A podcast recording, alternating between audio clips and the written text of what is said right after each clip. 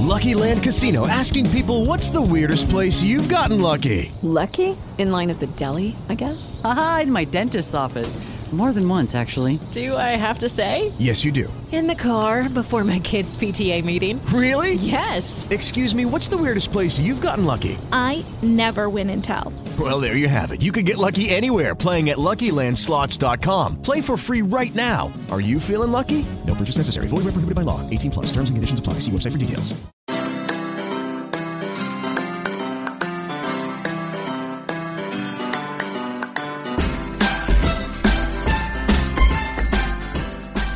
Bienvenidos a Lactando, capítulo 13 del 18 de septiembre de 2015. Muy buenas, yo soy Rocío y esto es Lactando, un programa sobre lactancia y crianza con apego creado por nuestra, asociación Lactando de la región de Murcia. Tras una pausa veraniega, que ya os anunciamos, eh, volvemos con más energía que nunca para comenzar lo que es la segunda temporada. Ya llevamos 12 capítulos a nuestras espaldas, empezamos con mucha ilusión y con una programación diseñada que esperamos que os guste y que os entusiasme tanto como a nosotras. Eh, para el podcast de hoy cuento con una de mis compañeras habituales, Clara García. Buenas tardes, Clara. Buenas tardes, Rocío. Y por cuestiones ajenas a nuestra voluntad, pues estamos solo tú y yo. Así que afrontamos este podcast casi como, como un diálogo, más que como un debate, un coloquio. Como un dueto. Y, efectivamente, sincronizadas y, y encantada de estar aquí con todos vosotros y con todas vosotras. Antes de nada, vamos a, deciros que como estamos en septiembre, eso significa que se acerca octubre, ¿verdad? Bueno, pues cuando se acerca octubre también se acerca la Semana Mundial de la Lactancia Materna. Decíamos que se celebraba esta semana, en la semana 40 del año, que es la duración media de un embarazo, y eh, tenemos un montón de cosas preparadas, pero como están todavía en el horno, nos las vamos a decir. Si os decimos que el tema escogido este año es lactancia y trabajo, que nos va a resultar a todas de muchísima utilidad. Y, y, bueno, pues que estéis atentas y atentos a nuestra web, a nuestro Facebook, a nuestro Twitter, porque eh, ahí iremos anunciando los actos que vamos a tener, dónde van a ser, qué días, eh, si viene algún superponente, eh, cuándo va a estar y todas esas cosas. Y dicho esto, vamos a empezar con el primer tema, en el que hay un poco de polémica, porque yo la llamo las crisis de crecimiento, pero Clara no la llama así. Pues no, porque llamarlo crisis de crecimiento, eh, la palabra crisis implica como un rechazo, ¿no? Hay una crisis, pues no es una crisis, es un brote de crecimiento, es una cosa que ocurre a todos los bebés, a unos se les nota más, otros se les, otras madres se dan más cuenta, otras se dan menos cuenta. Hay niños que en ese momento de, de la crisis o brote de crecimiento lo manifiestan más, pero el ya empezar llamándole crisis es complicado. Es, es, hace que cualquier madre que nos esté escuchando Piensa en hecatombe. Cuando, cuando nazca mi hijo ya voy a tener tres crisis. Tendrá la crisis. Tendrá la ya crisis. nos vendrá la crisis. Ya tenemos bastante crisis a nuestro alrededor, como para llamarlo esto crisis. Ver, si ponéis en, en, Google crisis de crecimiento, el primer resultado llama crisis o brotes de crecimiento, sí. o sea, ese mismo. En fin, lo podemos llamar como queramos. El, en cualquier caso, queremos quitar a la palabra crisis ese halo de, de caos y de catombe y hablar de lo que significa en sí ese brote o, o bueno, qué supone, cuándo ocurre y todo eso. Entonces, eh, lo primero que tenemos que decir, como ha dicho Clara, es que no todos los bebés la tienen. O mejor dicho, que no todos los bebés la acusan. Claro, no todos los bebés, por el carácter y por la forma de ser que tiene cada persona o cada individuo, que ya desde bien pequeñitos se dejan ver se el marca, carácter, claro. Eh, pues unos bebés lo, lo, manifiestan de una manera más demandante y otros, pues los padres suelen notar ciertos cambios, pero, pero no, incluso no le llamarían crisis, pues porque Mm. son niños un poco Pues más está raro, tranquilos. ¿no? Unos días está un poco blandito, un poco poco rarito tal. el niño, no sé qué le Tampoco pasa. será igual la forma de afrontar esa maternidad una madre que ya sabe que le va a llegar eso Claro. que la que se encuentra con eso y se va corriendo urgencias porque está muy agobiada. Se va al pediatra. Que o no será igual la madre primeriza que a lo mejor tiene todo el tiempo para él pero está mm, eso novata es novata o la que ya tiene varios y, y se lo espera no la experiencia al final es un grado cada uno tendrá que, que verse en esa situación. Entonces, ¿qué, qué ocurre? ¿Qué, ¿Por qué además decimos que son brotes? Pues porque teóricamente, aunque los niños no son máquinas eh, ni relojes suizos y pueden dar esos brotes antes o después, o incluso no acusarse, pues suele haber, o se suele decir que hay cuatro. Uno en torno a las tres semanas de vida, otro en torno a las seis semanas de vida, otro en torno a los tres meses de vida y otro en torno a los seis meses de vida. La regla sería un poco 3-6, 3-6 y así nos acordamos. Eh, ¿Qué es lo que ocurre? La primera, a, las, a la que ocurre en torno a las tres semanas, que pueden ser a los 18 días, 17, a los 20, 21, en torno a, esa- a ese tiempo, pues el bebé empieza a ponerse más nervioso a, o a llorar más o a tironear del pecho. Se empieza a poner muy nervioso. De todas maneras, esta Se supone que además ha dormido mucho, o sea, está tan bebé, está tan, tan tiernecito, que todavía duerme de día y de noche, que hace muchas horas y de repente empieza como a despertarse más. Mamaba mucho y se volvía a dormir otra vez y empieza a inquietarse. Teóricamente hasta entonces la lactancia ha funcionado, ha recuperado el peso del nacimiento. También tenemos al revés, que en algunas como no ha funcionado o no está funcionando, aparecen las grietas, empiezan a, a- a- a- bueno, empieza a dolernos y Sí. entonces empiezas a darle menos y claro, a lo mejor se acusa más, ¿no? Esa necesidad de mamar del niño, ¿no?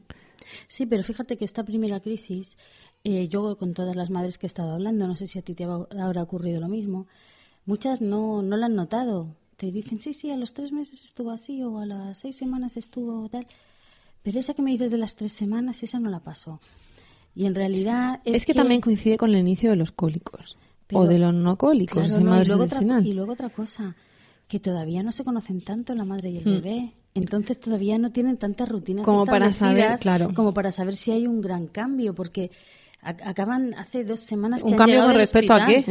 claro, con respecto a qué, cuando estaba dentro. O sea, Claro. muchas madres todavía no tienen cogido el ritmo y el... Yo sí lo acusé. Lo que pasa es que coincide precisamente con ese, ese inicio de gases. Entonces, como uno de los síntomas es que empiezan a arquear la espalda, a estirar los pies, claro, te- tiene gases.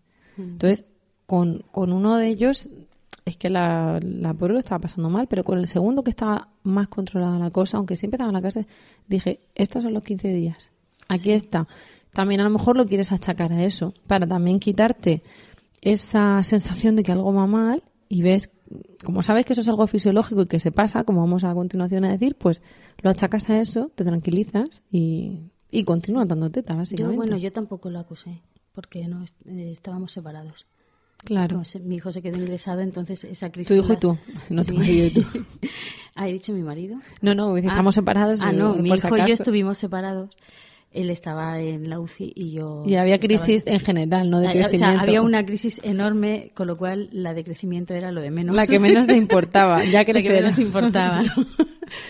Pues efectivamente, a veces se acusa, a veces no. En este caso, eh, se llama crisis o brote de crecimiento porque lo que ocurre que es que el bebé va a crecer o que va a tener de repente como un pico de desarrollo neurológico o físico. Sí. Eh, es un desarrollo del sistema nervioso, eh, de forma que, que, claro, va a haber un crecimiento, un desarrollo neuronal, y entonces su sistema nervioso está alterado, está nervioso, está inquieto, y lo que le calma es estar con su mamá, que le cojan en brazos, pero es como ni contigo ni sin ti, ¿no? Ah, mamá, ah, lo coges, se calma. En cuanto esté un rato, eh, lo sueltas.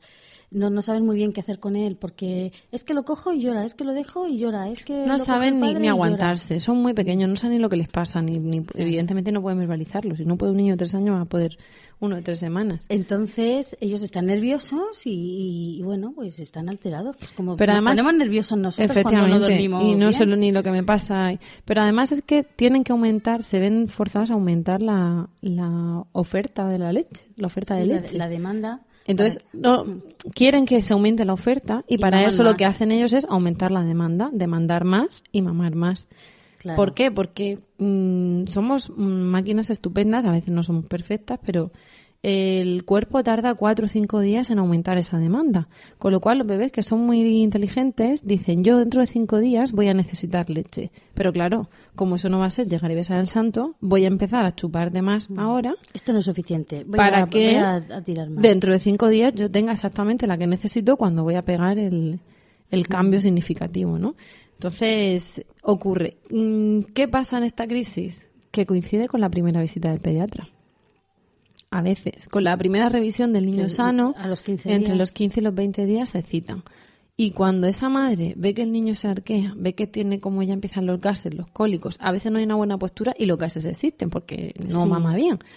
Y si me apuras, se le ha pasado la ingurgitación de los primeros días, de la primera subida así fuerte de leche, y entonces empiezan a notar los pechos blandos. Nos podemos topar con un pediatra estupendo o nos podemos topar con un señor pediatra que será fantástico en otras cosas, pero en la estancia no identifica esa crisis y te dice, ve ayudándole con el vivero. Claro, es que lo que tú dices coincide con la primera visita de, al pediatra y con la visita 17 de las abuelas. Entonces, Que por Que de fin escuchan dicen- de los labios del pediatra lo que ya llevan diciendo 10 días. o incluso de, de- de la propia madre de- del bebé que dice, Sí. es que le doy y parece que no se queda satisfecho. Claro. ¿No ves? Claro, no, pero si es que no se queda satisfecho, no es que lo parezca, es que no se Es queda. que no se queda, nena, es que no se queda, no te has dado cuenta. Si te lo llevo diciendo yo desde el principio. Y no me escuchas. No me escuchas. Veréis que en nuestros podcasts las abuelas tienen un papel casi protagonista, actor secundario pero muy principal. Depende No- también mucho de la experiencia de cada una de las que Claro, estemos aquí pero hablando, todas, ¿eh? todas han tenido alguna cosa. Abuelas Pero- y sucedáneas. Sí, las queremos mucho, Sí. pero hay veces que un puntico en la boca estaría mejor, ¿no? Bueno, ellos lo hacen, ellas lo hacen desde su propia experiencia Claro. y con todo el amor y todo el cariño y pensando Y que cada es lo uno mejor. cría como sabe, como puede y como quiere. Lo que pasa es que nosotras estamos aquí para opinar, Claro. os guste o no, lo compartáis o no, y para Pues dar igual que información. ella- igual que claro. ellas opinar. Y luego ya con la información, pues hacéis lo que os dé la gana. Entonces, ya hemos pasado las tres semanas y nos vamos a las seis semanas de vida, Clara. ¿Qué pasa? Que ya el niño tiene mes y medio. Ya más. está todo como un poco más mm, establecido, ya ha pasado la cuarentena de la madre. Dicen, dicen siempre, está más enterico, está más entero, ya está más hecho, está más hecho. este Pero. ¿qué pasa? Que el niño, como está más entero, necesita más volumen de leche. ¿Y cómo lo consigue? Ocurre lo mismo que en las tres semanas. Que Demandando, aumentar. Demandando. Y demanda, y como ya tiene más fuerza en el cuello y se mueve más, hace lo que se llama el tironeo, ¿no? Hmm, el tironeo Tan es que agradable en esos pechos. Se engancha el pecho y echa la cabeza hacia atrás sin llegar a soltar el pecho.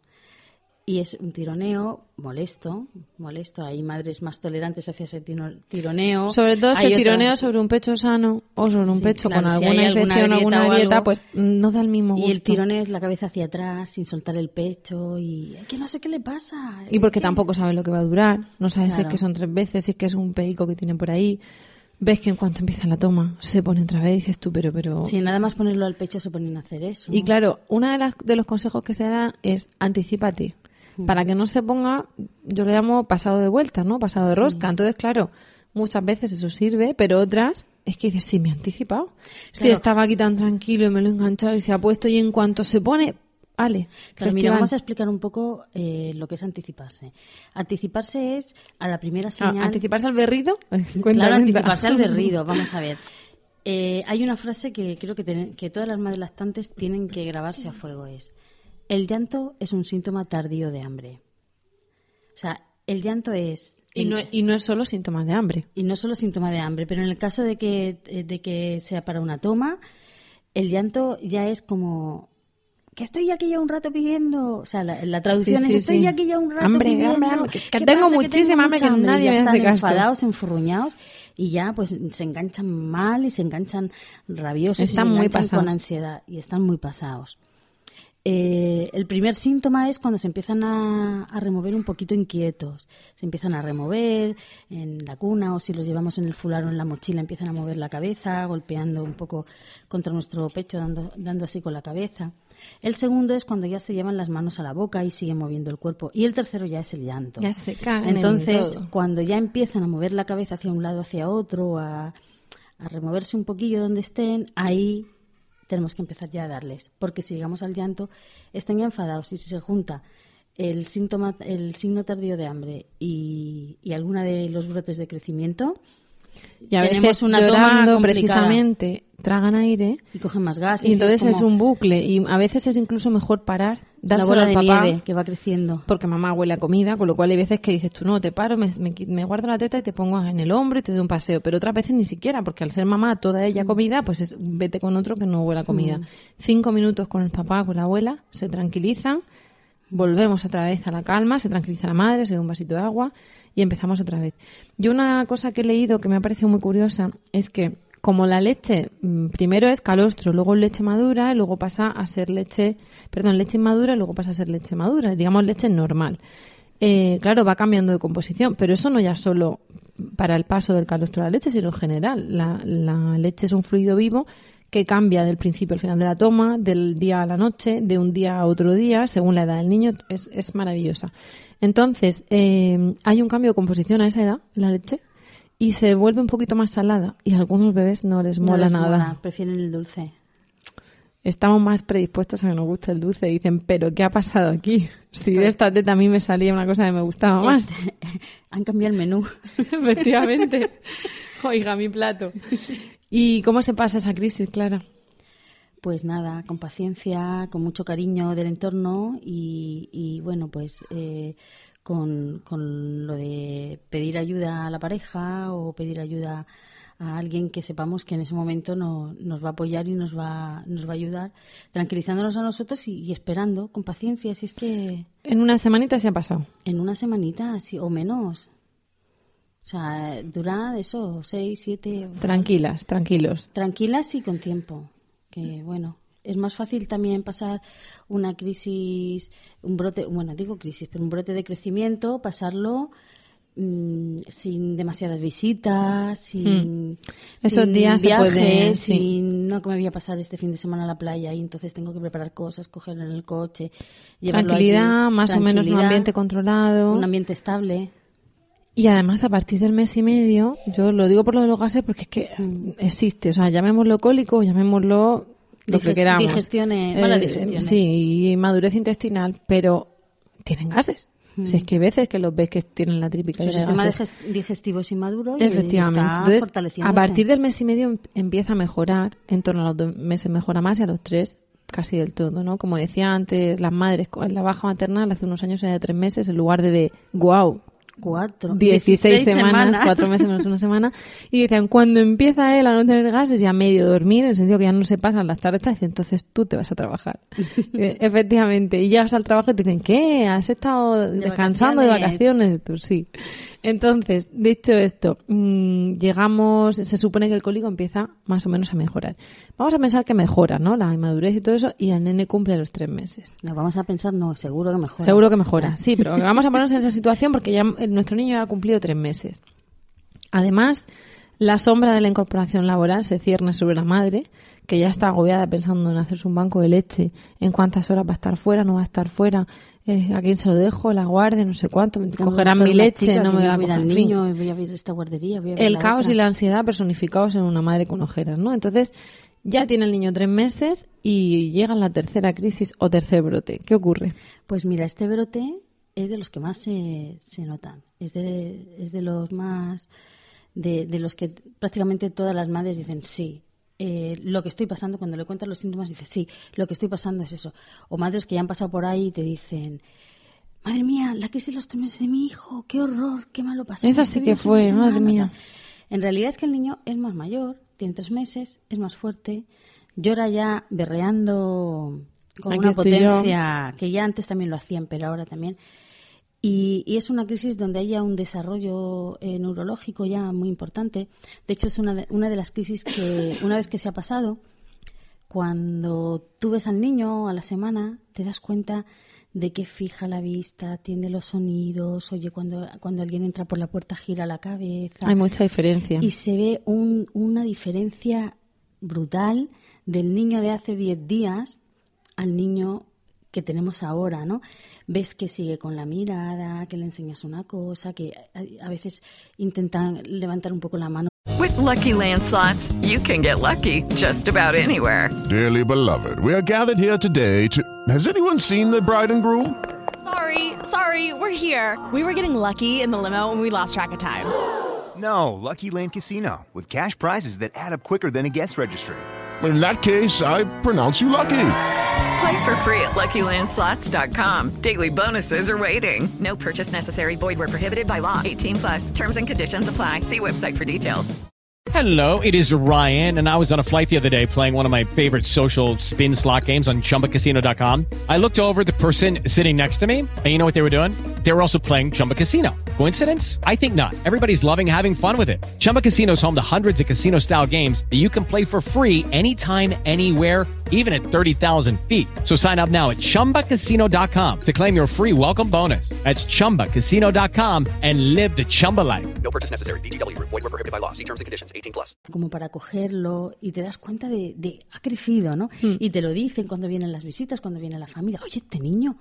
Oye, ¿cómo ha crecido? Pues si lo vi la semana pasada. Porque su cuerpecico y su Porque sistema nervioso han pegado un empujón. Tiene- el crecimiento no es lineal. Claro, porque tiene, porque ve mucho mejor, porque sabe ya las- Enfoca, oye muy enfoca bien. las luces, ya conoce mucho más, ya no solamente a su madre y a su familia y a su padre, sino un poco el entorno. Claro, entonces, cuando tú- una de las cosas es el niño se distrae. Hmm. Entonces, claro, dices, ¿con, qué se distrae? Es que ya no mama igual. Vamos a ver. Llevas una camiseta o una camisa de no sé qué colores, con botones de otros colores. Detrás de ti tienes un cuadro. Eh, mientras estaba dándome teta, la tele estaba no sé qué. Alguien ha tocado el timbre, te han llamado por teléfono, ha llegado papá, te ha dicho algo. Oye, esta voz me suena. O sea, estoy estresando. es una cosa llena de estímulos. Es, es un mundo lleno de, de sensaciones y estímulos que ese niño en ese momento está deseoso de descubrir, ¿no? Claro, y luego Y también... encima mamá muy rápido, con lo cual esto está hecho. Ya, es terminado, experto- venga. Es un experto y en 10 Siguiente minutos cosa, enséñame eso de colores. Vacía el pecho. Entonces las tomas se hacen mucho más cortas. Y enseguida se pone a mirar al paisaje, oye a su hermano en la habitación y echa la cabeza hacia atrás buscándolo. Y a veces se encuentra, como ya se encuentra en la mano, además de mamá rápido, de repente se echan la mano a la boca. Sí. De ver, se está chupando el puño, este niño tiene hambre. Y coincide con que todo el sistema hormonal nuestro más o menos se ha estabilizado, o sea, dentro de lo que es la lactancia se ha estabilizado y ya no tenemos el pecho tan inflamado como lo teníamos antes. Es decir, tenemos leche, pero ya el resto de tejidos, que no son los depósitos de leche, ya no tienen esa inflamación que han tenido durante los dos primeros meses, porque tener en cuenta que el pecho es un órgano que ha estado en reposo durante 28, 32, 41, 45, de, el de la, Los la que edad- sean años. los- los años que han pasado hasta que la madre se ha quedado embarazada. Y entonces, de repente, ese pecho comienza a funcionar a tope, con lo cual los tejidos se inflaman porque son unos tejidos y, unos, y un órgano que no ha tenido que funcionar. De repente el sistema hormonal le dice, "Ch, ¡hala! En marcha. Y además funciona de, de 0 a 9 meses, digamos de una manera, pero en el parto hay tal desencadenamiento de hormonas que ahí le meten un chute de Que ponte a tiene que trabajar. producir, a, a- Claro. a los tres meses tiene que producir en torno a 750 un litro de leche. Al mes y medio dicen que a las seis semanas que se produce un litro y medio de leche diario. Un litro y medio. Un litro y medio. A las seis semanas. Y ahora sigues produciendo mucho porque recordad que es la estancia materna exclusiva, no toma otros Un alimentos. litro, litro y medio. Además, el bebé en ese momento empieza también a regular el intestino y pasa, en lugar de hacer varias veces al día caca, pues a veces hace una vez al día o ninguna. Es normal, entre las preguntas frecuentes de la Asociación Española de Pediatría, es una de esas en la que se encuentra, y es normal, entre otras cosas, porque están regulando el intestino, esa inmadurez intestinal que decíamos que se va quitando en torno al tercer mes, ha ocurrido, y además eh, la lactancia, la leche materna es tan estupenda que se aprovecha casi todo, con lo cual apenas genera residuo, entonces no hay bola para, para ser expulsada. El bebé también engorda menos porque también está creciendo, con lo cual no está tan rollizo. Puede estarlo, pero no tiene por qué. Va engordando, pero un ritmo un poquito más lento. Más de- razonable. más razonable. Si siguieran engordando el mismo ritmo que engordan el primer y el segundo mes, o sea, cuando tuvieran un año pesarían 18 kilos. No o podríamos 15 cogerlos. kilos. Entonces todo, todo nos indica que me estoy quedando sin leche, ¿no?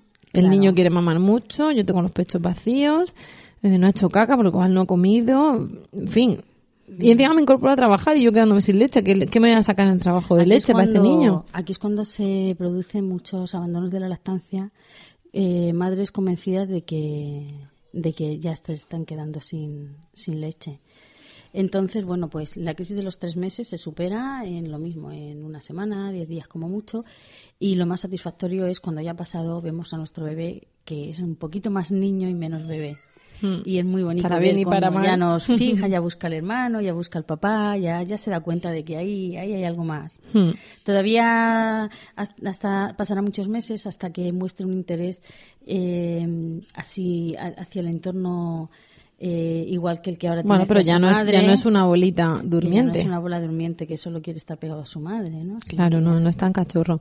Hay, mm, al final todo se quita con paciencia, ¿no? Con, con paciencia de la madre. Y con información. Y con paciencia también del bebé, porque también decía que otro de los cambios que hay es que en lugar de estar la leche disponible al segundo, eh, Reflejo el de reflejo de eyección. eyección cambia y tarda dos minutos en estar disponible. Hay veces que no, hay veces que según la toma, pues sigue estando disponible al segundo, pero ya está esa opción. La- y tú dile a un bebé que se espere dos minutos desde Claro. que él se engancha y quiere tomar teta en Claro, ese instante. Hay muchas madres que usaban empapadores y los tenían que cambiar prácticamente en cada toma, que cuando llega a los tres meses, mm, de repente dicen, es que ya solo, solo mancho los empapadores, es que ya no tengo leche, no, es que ya no hay ese reflejo tan fuerte de salida de la leche. Claro, el reflejo es una cosa y la leche es otra. Entonces, hay madres que han amamantado niños y niños, en concreto los suyos, sin gastar un disco de lactancia. Y hay otras que gastan miles de discos.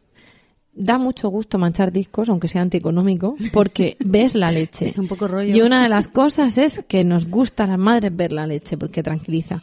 Pero eso es de puertas para afuera. De puertas para adentro, todas tenemos leche. Eh, dicho esto, creo que la moraleja es que tengan paciencia, que todo Mm. pasa, que esperen esas crisis a, a porta gallola, ¿no? Los que les gustan los toros. Y, Son más y que la llevaderas pasen. saber lo que hay. Claro.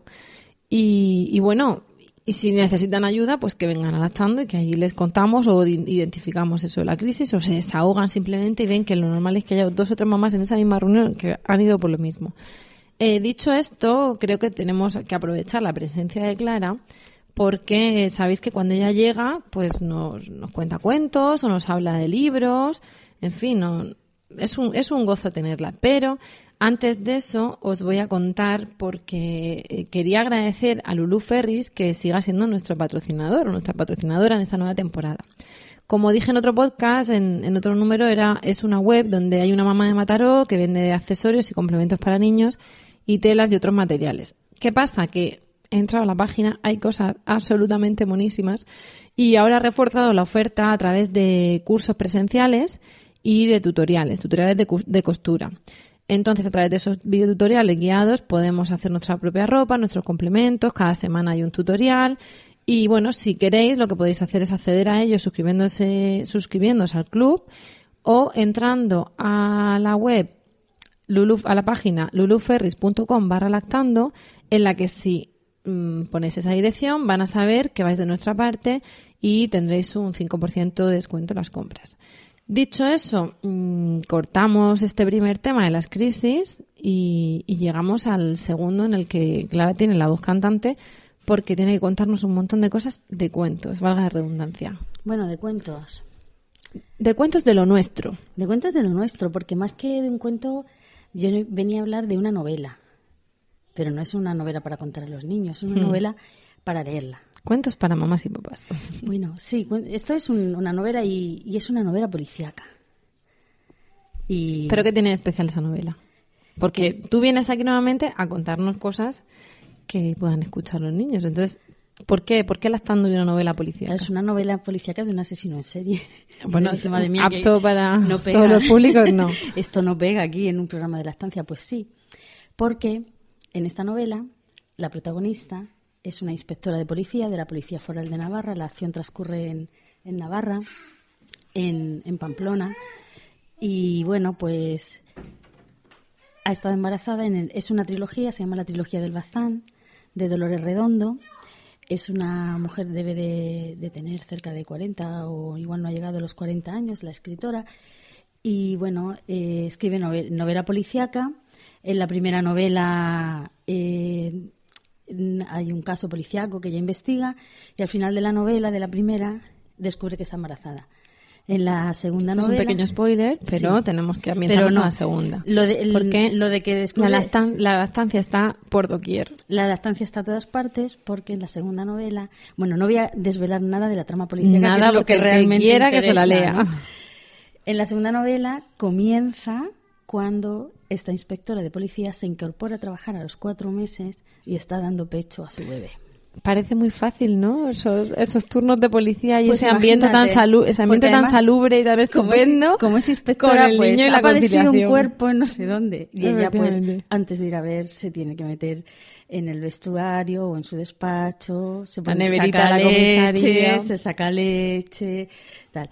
Pero más que... que Y aunque es- sea una novela, seguro que le habrá pasado a madres inspectoras de policía. con Claro lo que cual, sí. no lo veáis como ciencia ficción, es para que veamos que a todas nos pasa y a todas nos seguirá pasando y a todas les pasó. O sea, al Claro, claro.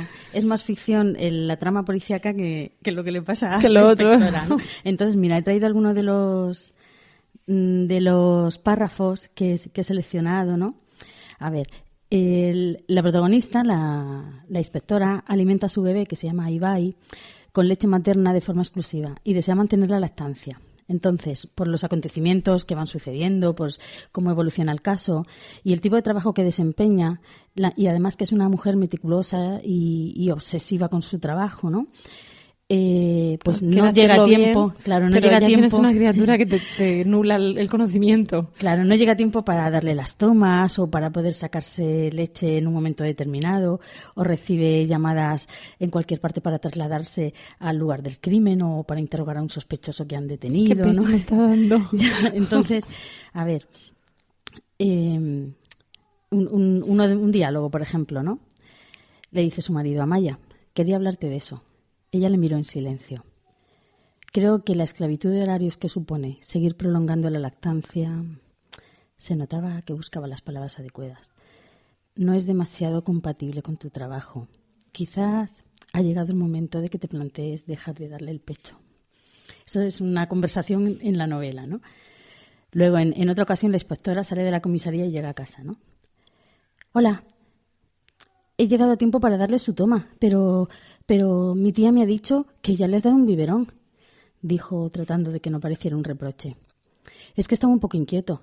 He leído que se debe alimentar a demanda, y si cuando tiene hambre aún no has llegado, no veo nada de malo en darle un biberón. Además, no ha tomado ni 15 mililitros, que eso es algo lo de, lo de ir diciendo los mililitros. Eso es algo que también... Entonces, bueno, eh, eso está muy presente a lo largo de la novela. Eh, esa inquietud, porque eh, está, está contada en primera persona por la, por la protagonista, ¿no? Entonces, o sea, la, es la tiene protagonista. un, sentimiento de culpa, un Tiene cargo un de conciencia, una ganas de, al mismo tiempo de no perder el tren de su Sí, vida laboral, sí, sí. De, de hacer su trabajo bien, de seguir siendo competente, pero claro, si te quitan horas de sueño y te vas subiendo la leche en la esquina del cadáver, pues tú me dirás. Claro, claro. Entonces yo en ese libro me sentía muy identificada porque, bueno, yo y yo creo que cualquier madre lactante que se ha tenido que incorporar mientras está Con la un sacaleches para arriba para Con un abajo, sacaleches. Eh, entonces a mí me, me parece muy reconfortante, ¿no? No voy a decir cómo termina, si al final termina dándole biberón o, dando pecho, porque eso también forma parte de, de la trama, ¿no? Y, pero, pero está muy bien, está muy bien, sobre todo porque está incorporado. Está incorporado a, a la novela como una cosa más, o sea, no Con es el tema principal. Aquí estoy hablando solo de esa parte, pero no es el tema principal de la novela, por Es parte de la vida de esa inspectora, parte de su fisiología. Claro, o- igual que ella vive en un pueblo, pero la comisaría la tiene en Pamplona y entonces salen continuamente eh, traslados en coche y si se le rompe el coche, si coge un camino, si coge otro. Yo además, como soy de Pamplona, también he disfrutado mucho porque habla de, de lugares comunes, ¿no? Claro. Y, y reconozco pues son los paisajes, me reconozco en la protagonista y luego me gusta mucho la novela policíaca, ¿no? Entonces se lo- te lo decía. Es un caramelico para ti y claro, para tres toda la que tres quiera cosas- la recomendación de Clara, vamos, es raro que ella nos recomiende algo que no nos encante, con lo cual ahí lo tenéis. Y bueno, pues yo recomiendo la trilogía completa, pero no leáis solo esta, la esta se llama Legado en los Huesos.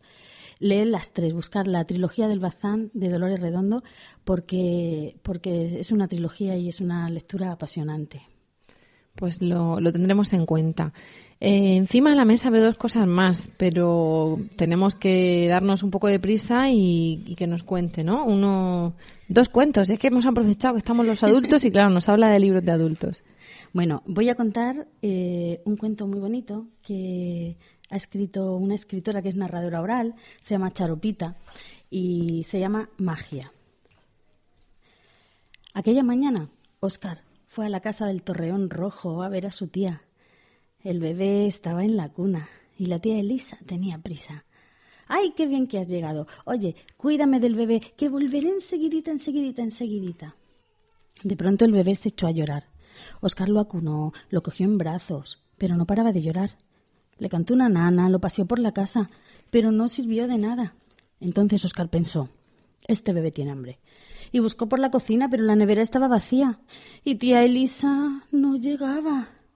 Oscar puso el bebé en un carrito y corrió a la panadería de su amigo Manuel. Manuel, ¿puedes darme un pastel para este bebé que no para de llorar? Es que la tía Elisa no llega y la nevera está vacía. Un bebé es demasiado pequeño para comer pasteles, dijo Manuel. A Oscar le encantaban los pasteles, pero como Manuel sabía más que él, se fue al, al huerto de doña Honoria. Doña Honoria, ¿puede darme una zanahoria para este bebé que no para de llorar? Es que tía Elisa no llega y la nevera está vacía. Un bebé no puede comer zanahorias porque no tiene dientes, dijo doña Honoria. Oscar no se había fijado si el bebé tenía dientes, pero como doña Honoria sabía más que él, se fue a casa del granjero Pedro. Pedro, ¿puedes darme un huevo para este bebé que no para de llorar? Es que tía Lisa no llega y la nevera está vacía. Si le das un huevo, el bebé puede ponerse amarillo, dijo Pedro. Y Oscar le había oído decir a su madre que los huevos ayudan a crecer. Pero claro, como Pedro el granjero sabía más que él, se fue a la, a la pescadería de Lina. Lina, ¿Puedes darme una sardina para este bebé que no para de llorar? Es que tía Elisa no llega y la nevera está vacía. A un bebé no puedes darle sardinas, porque se atraganta con las espinas, dijo Lina. Los gritos del bebé eran tan fuertes que amenazaban con derrumbar la pescadería, y Oscar se fue volando a la carnicería de don Ramón. Don Ramón, ¿puede darme una loncha de jamón para este bebé que no para de llorar? Tía Elisa no llega y la nevera está vacía. Pero, Oscar, que los bebés no comen jamón, dijo don Ramón. Ay, qué raros son los bebés, pensó Oscar, y sin saber qué hacer, volvió a la casa del torreón rojo. Oscar dejó la cuna al bebé que estaba morado como una berenjena de tanto llorar. De pronto entró el abuelo Andrés. Pobrecito, tiene hambre.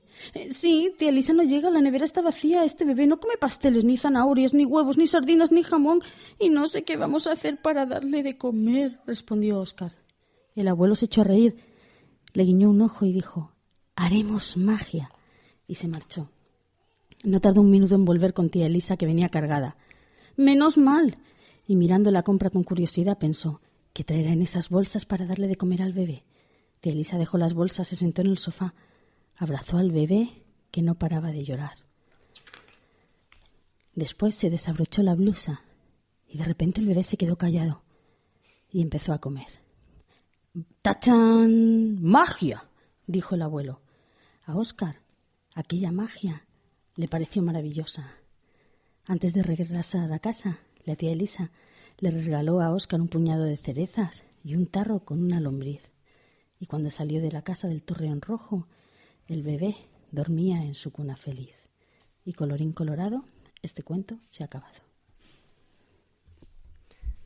Muchas gracias, Clara. Lactancia y literatura.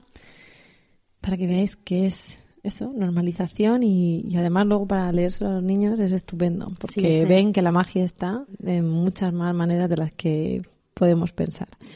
Y con este cuento tan lindo hemos llegado al final del podcast de hoy y queremos daros las gracias por el tiempo que habéis dedicado a escucharnos y esperamos de corazón que os haya resultado entretenido y de, utilidad.